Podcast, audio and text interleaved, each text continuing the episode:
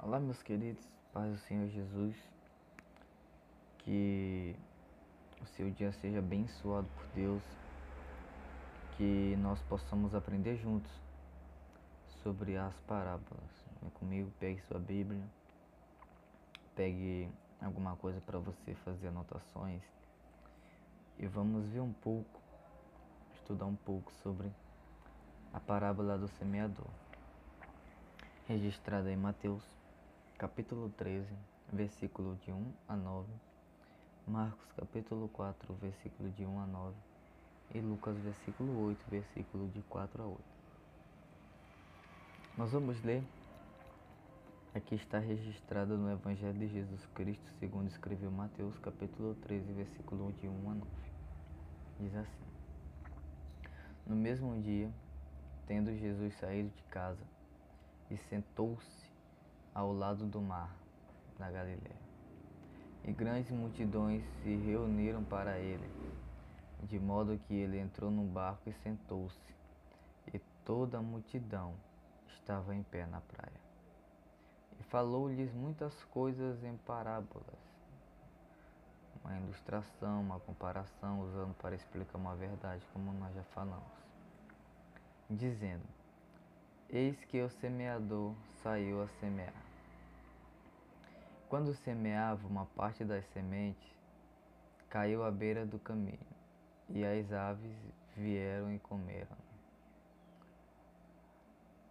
Algumas sementes caíram em lugares pedregosos, pois tinham muita terra, e logo nasceu, porque não tinha terra profunda.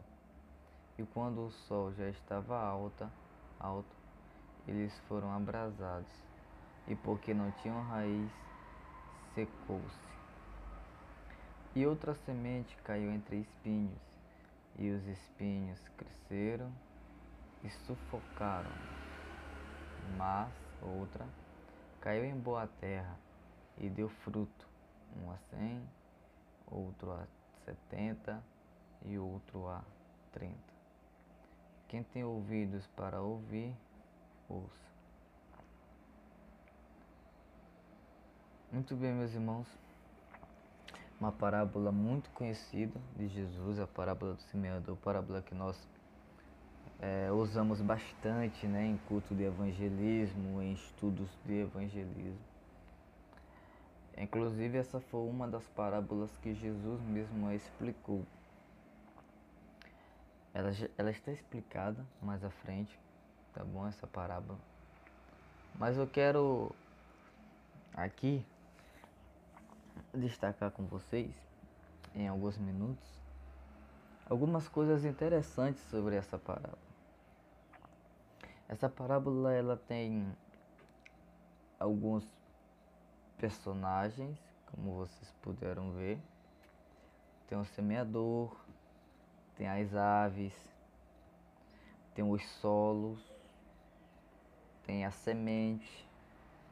Então, nós Entendendo isso, vamos conseguir compreender o real sentido da parábola e daquilo que o Senhor Jesus queria nos passar. Para nós entendermos essa parábola, primeiro nós temos que entender quem é o semeador. A Bíblia vai nos dizer que o semeador é o próprio Cristo, é o próprio Senhor Jesus. Ele é o semeador por excelência. Jesus, sendo o semeador por excelência, aquele que trouxe a mensagem do reino, aquele que trouxe a semente verdadeira da palavra, ele passou essa responsabilidade à igreja. A igreja é composta por semeadores todos nós, eu e você, que já aceitamos a Jesus, que já aceitamos a fé em Cristo, que já nos rendemos ao pés de Jesus, que o nosso nome está escrito no livro da vida, que fomos lavados, regenerados, santificados pela ação do Espírito Santo, nós somos semeadores. O Senhor Jesus disse que era para nós irmos e anunciarmos o Evangelho a todas as pessoas, sem fazer distinção de raça, de cor, de língua, de tribo ou de nação. O Senhor Jesus no Evangelho, no registro do evangelista Lucas em Atos dos Apóstolos, ele disse: Ide, pregai e anunciai, tanto em Jerusalém, na Judéia, Samaria e em todos os confins da terra. Então, todas as pessoas, elas devem ouvir a palavra de Deus. O Senhor Jesus, no sermão profético, disse que a palavra se espalharia por todo o mundo e nós, como semeadores dessa semente maravilhosa, dessa semente fecunda, nós devemos ir e semear a palavra de Deus. Vivemos em dias, meus irmãos, em que existem muitos semeadores, semeadores de notícias más, semeadores de notícias falsas, semeadores de falsidade, semeadores de hipocrisia. Mas o Senhor nos levantou nessa geração, nos escolheu nessa geração, nos encheu do seu espírito para nós semearmos a boa semente do Evangelho. A semente é a própria palavra de Deus, é o próprio Evangelho. Nós fomos chamados para anunciar o Evangelho. O Evangelho são as boas novas de salvação. O Evangelho é que Deus, pela sua misericórdia, enviou o seu único Filho para morrer pelos nossos pecados, sendo Ele o único intercessor, o único mediador, desculpem, entre Deus e os homens, sendo Ele o intercessor por excelência sendo ele o sumo sacerdote das nossas almas. Então, a semente é o Evangelho, é a palavra de Deus. Algo interessante que eu quero é, destacar aqui é que a semente não muda. Você percebe que ele semeou, nós vamos ver quatro tipos de solos nessa, nessa parábola, mas a semente não mudou. E a semente também ela nasceu. A semente ela ela teve uma reação. Ela nasceu no coração das pessoas. Então, o que muda é a característica do solo aonde a semente cai. Então nós, repito, faço questão de repetir, faço questão de lhe dizer porque eu quero lhe deixar ciente de que você é um semeador e que a palavra é a semente. Outra coisa que eu quero destacar é que vivemos em dias muito difíceis, meus irmãos. Verdades sejam ditas, vivemos em dias trabalhosos, onde, onde algumas pessoas mal intencionadas, pessoas com coração perverso, com o coração enegrecido, tentam deturpar a verdadeira mensagem do Evangelho. Mas a mensagem do Evangelho é graça. A mensagem do Evangelho é sacrifício. A mensagem do Evangelho é você abrir mão dos seus desejos, você abrir mão do pecado, você abrir mão da sua natureza má. Eu abri mão do meu pecado, da minha natureza má, para eu me render e aceitar Jesus, me render aos pés dele, para que ele seja o meu Senhor e eu seja o seu servo. Ele seja o meu Pai e eu seja o seu filho. Ele seja o meu Deus e eu seja o seu adorador. Então, a mensagem verdadeira a mensagem do Evangelho é a verdadeira semente. Louvado seja Deus. Então aqui nós já interpretamos quem é o semeador que nós falamos que é Jesus e, e depois por mandamento do Senhor a igreja. Nós já falamos que a semente é a palavra de Deus e agora nós vamos ver a questão dos solos. Os solos são o coração das pessoas, são aqueles que ouvem a palavra, são os que são seguidores de Jesus ou não. Se ele ouve a palavra, ele é um tipo de solo. Eu sou um tipo de solo. Eu ouço a palavra. Eu recebo a palavra. Mas só que, como disse Jesus no versículo 9, quem tem ouvidos para ouvir, ouça. Ou seja, quem ouve, ele é responsável para ouvir. E quem ouvir é responsável por obedecer. E assim ele será julgado. Uma coisa interessante aqui que eu gostaria de destacar é que Jesus ele conhece o coração das pessoas. Ele conhecia o coração dos seus ouvintes para quem ele se referiu na parábola do capítulo 13 de Mateus. No versículo 1 a 9, ele conhecia as pessoas que o estavam ouvindo. Só que o interessante é que o Senhor ele não fazia distinção ele sabia quem era o solo à beira do caminho, sabia quem era, quem, é, quem era o solo rochoso, sabia quem era o solo entre os espinhos e sabia quem era a boa terra.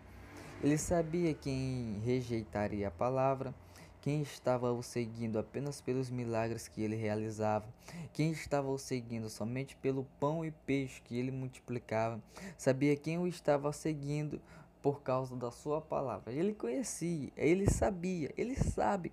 Só que o interessante é que ele não faz distinção das pessoas para quem ele vai dar a palavra. Ele muito bem poderia dizer: Não, eu sei que vocês não vão aceitar a palavra, por isso eu não vou falar nada para vocês, não vou falar do reino, não vou falar do evangelho, eu me recuso. Eu vou falar da palavra somente para quem vai aceitar. Mas ele não faz isso. Ele joga a palavra em todos os solos disponíveis, em todos os corações disponíveis, ele joga a palavra. Ele lança a palavra, mesmo sabendo que teriam algumas pessoas que rejeitariam e outras pessoas que aceitariam. Mas ele joga a palavra. O que, o que eu estou querendo dizer? Eu vou fazer uma aplicação prática. Nós, como igreja, nós como pessoas de Deus, homem de Deus, mulher de Deus, pessoas do reino, igreja, nós não devemos desprezar ninguém. Nosso dever como semeador é lançar a palavra. Isso aqui é a aplicação. Nós devemos lançar a palavra. Lança a palavra para o alcoólatra, para a prostituta, para o beberrão, para o traficante. Lance a palavra para a criança, jovens, anciões. Lance a palavra. Pregue a palavra, anuncia a palavra. Ah, mas ele não vai aceitar. Isso aí não é com o semeador, não, irmão. Isso não é com o semeador. A missão do semeador é lançar a semente. É lançar a palavra. Lance a palavra. Ah, mas eu já preguei para ele dez vezes, ele nunca aceitou. Lance a palavra. Jogue a palavra. Fala da palavra. Que Deus te use grandiosamente para tu ser um grande semeador no reino. Nessa seara tão grande. Aí o Senhor Jesus disse que grande é a seara, mas poucos são os trabalhadores. Mas oremos para que Deus continue levantando verdadeiros semeadores do seu reino. Então, os solos são as pessoas que recebem a palavra. Os que não são seguidores de Jesus e os que são. Jesus disse que existem quatro tipos de pessoas que recebem a palavra. O primeiro tipo de pessoa é aquela que é a, que são aquelas que são igual à beira do caminho. Aí o Senhor disse: semeou à beira do caminho. Só que vieram as aves e comeram ela, porque ela estava à beira do caminho. Tu sabe quem são essas, esses solos à beira do caminho? São aquelas pessoas que ouvem a palavra, mas elas não compreendem a palavra.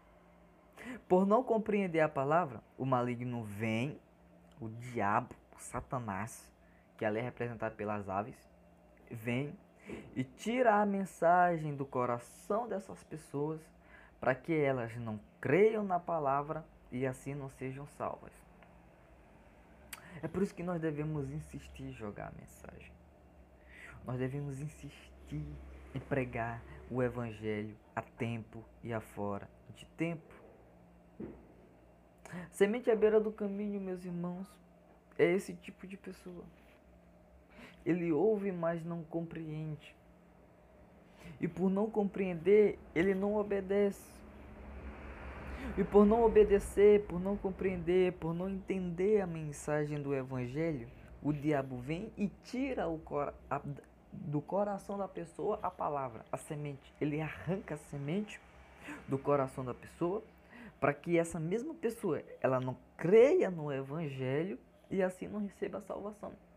Porque a salvação veio pela crença do Evangelho. Nós somos salvos pela graça. Isso não vem de vós, é dom de Deus. Nós devemos crer para sermos salvos, mas a fé, a crença em Jesus, ela vem através do ouvir a palavra, ouvir a palavra e compreender a palavra. É por isso que nós, ministros do Evangelho, nós que pregamos a palavra, nós que evangelizamos, nós que anunciamos o nome de Jesus para as pessoas, nós devemos ser claríssimos na entrega da mensagem. Nós não devemos entregar uma mensagem com enigmas, com códigos, não. Nós devemos dizer: Jesus é o único e suficiente Salvador das nossas almas. Nós, enquanto homens, somos pecadores Estamos caminhando para uma eternidade longe de Deus, em trevas e em sofrimento. Mas Jesus, e só Jesus, pode nos resgatar, pode nos santificar, pode nos adotar e pode nos salvar. Só Ele pode nos salvar desse estado trevas, desse estado de pecado, porque só Ele é o único mediador entre Deus e os homens. Nós precisamos ser claríssimos para que as pessoas entendam a mensagem do Evangelho. A nossa parte é pregar o Evangelho de forma clara, de forma concisa, de forma consciente. Nós pregamos o Evangelho.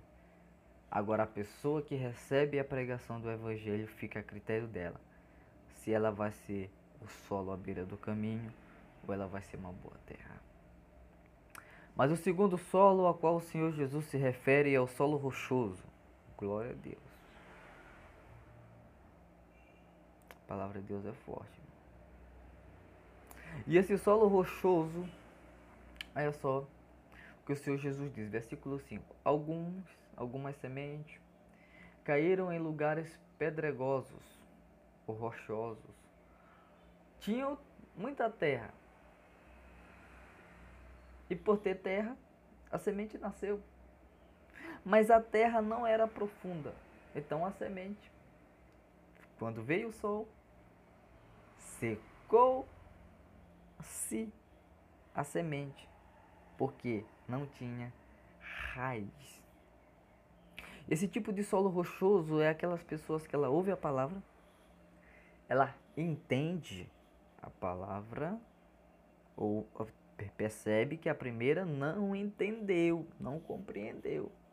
O solo rochoso, ele ouve, entende, recebe a palavra com alegria, mas não possui raiz. por ele não possuir raiz, por ele não se aprofundar em intimidade com Deus.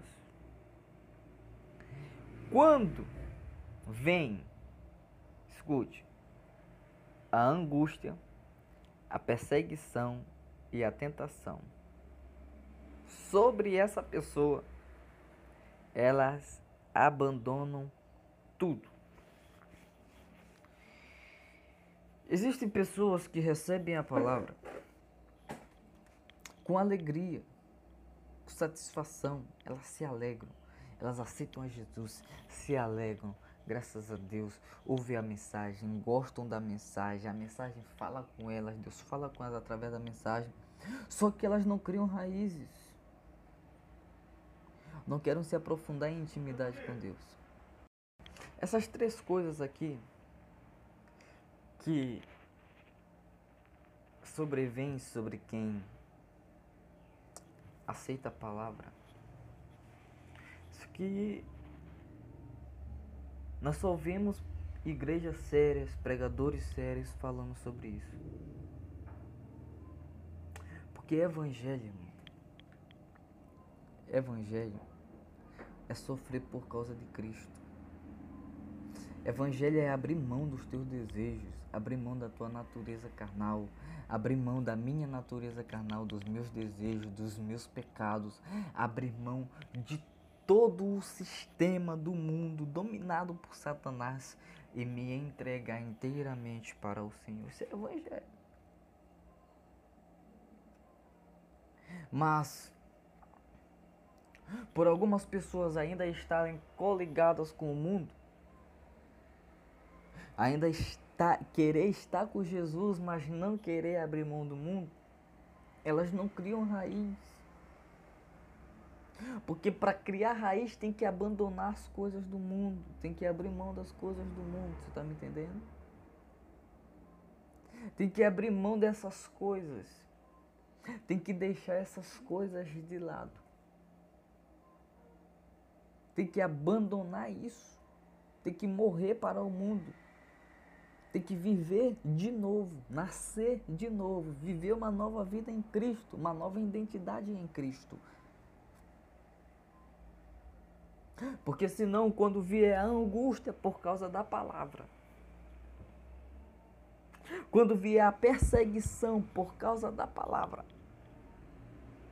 e quando nós formos tentados por causa da palavra, se nós não tivermos raízes, se nós não tivermos aprofundados em Deus, nós vamos largar a palavra, nós vamos deixar Jesus, nós vamos abandonar o único, o único que pode nos dar a salvação das nossas almas.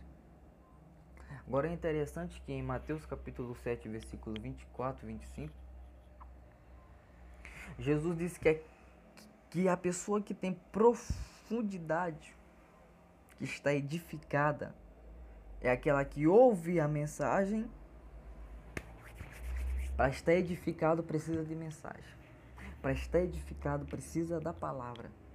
Para estar edificado precisa compreender a mensagem do Evangelho, precisa compreender a Bíblia, precisa compreender aquilo que está escrito, as Escrituras, a palavra de Deus, o sopro de Deus.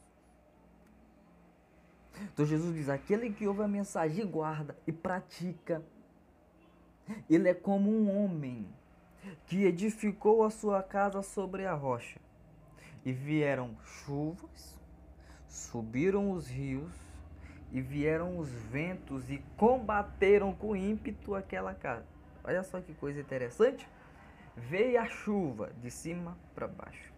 Subiram os rios de baixo para cima e assolaram os ventos do lado. Então essa casa recebeu chuva, recebeu luta de cima para baixo, recebeu luta de baixo para cima e recebeu luta aos lados. E combateram, ou seja, vieram os três de uma vez só. Combateram com ímpeto aquela casa, mas ela não caiu porque estava edificada sobre a rocha. Louvado seja o nome de Jesus. A angústia não tirou a alegria da palavra.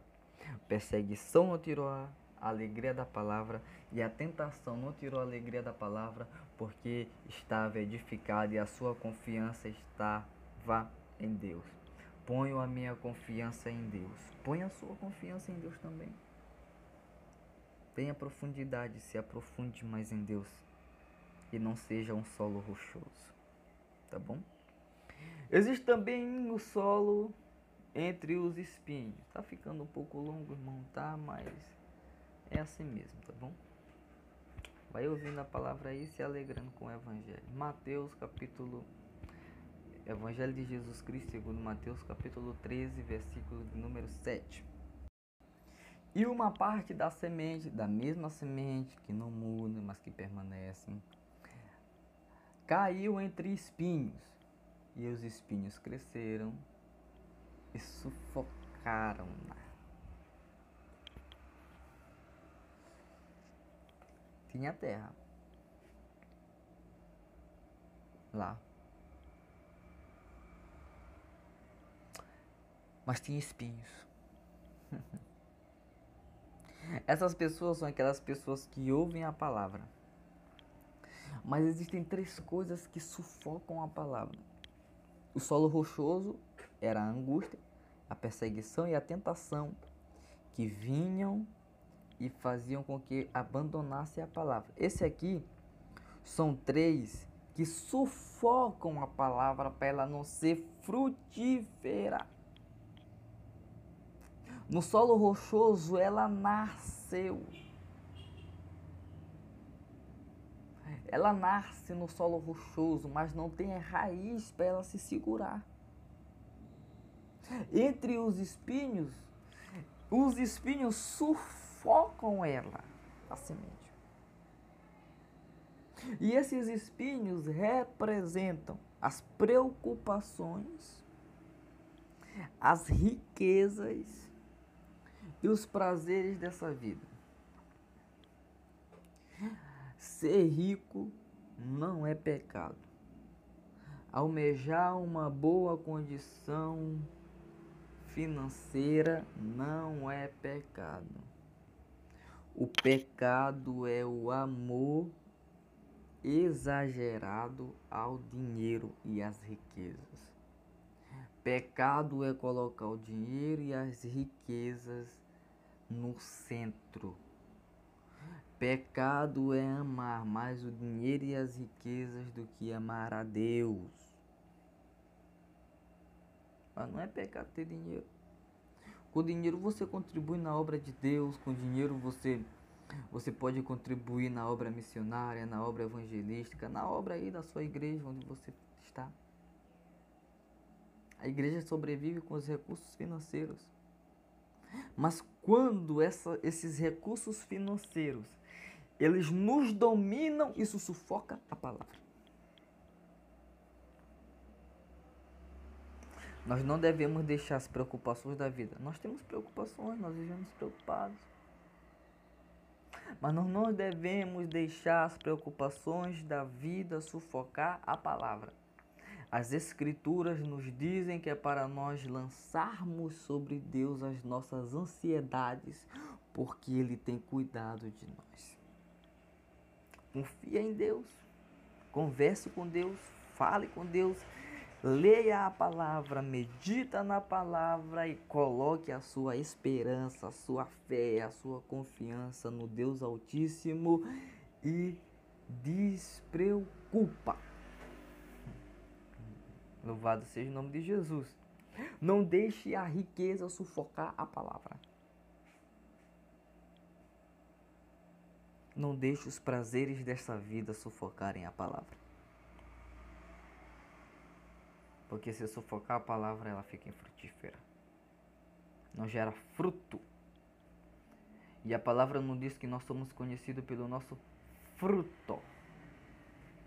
árvore boa não produz má fruto, e árvore má não produz bom fruto.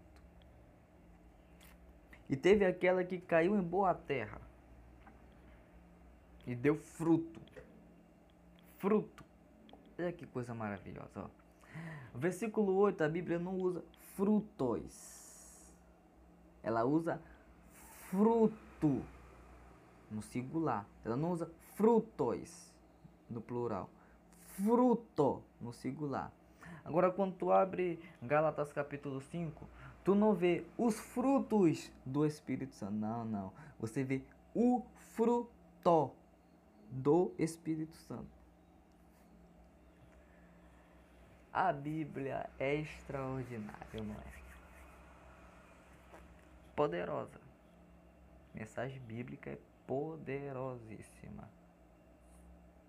Esse fruto aqui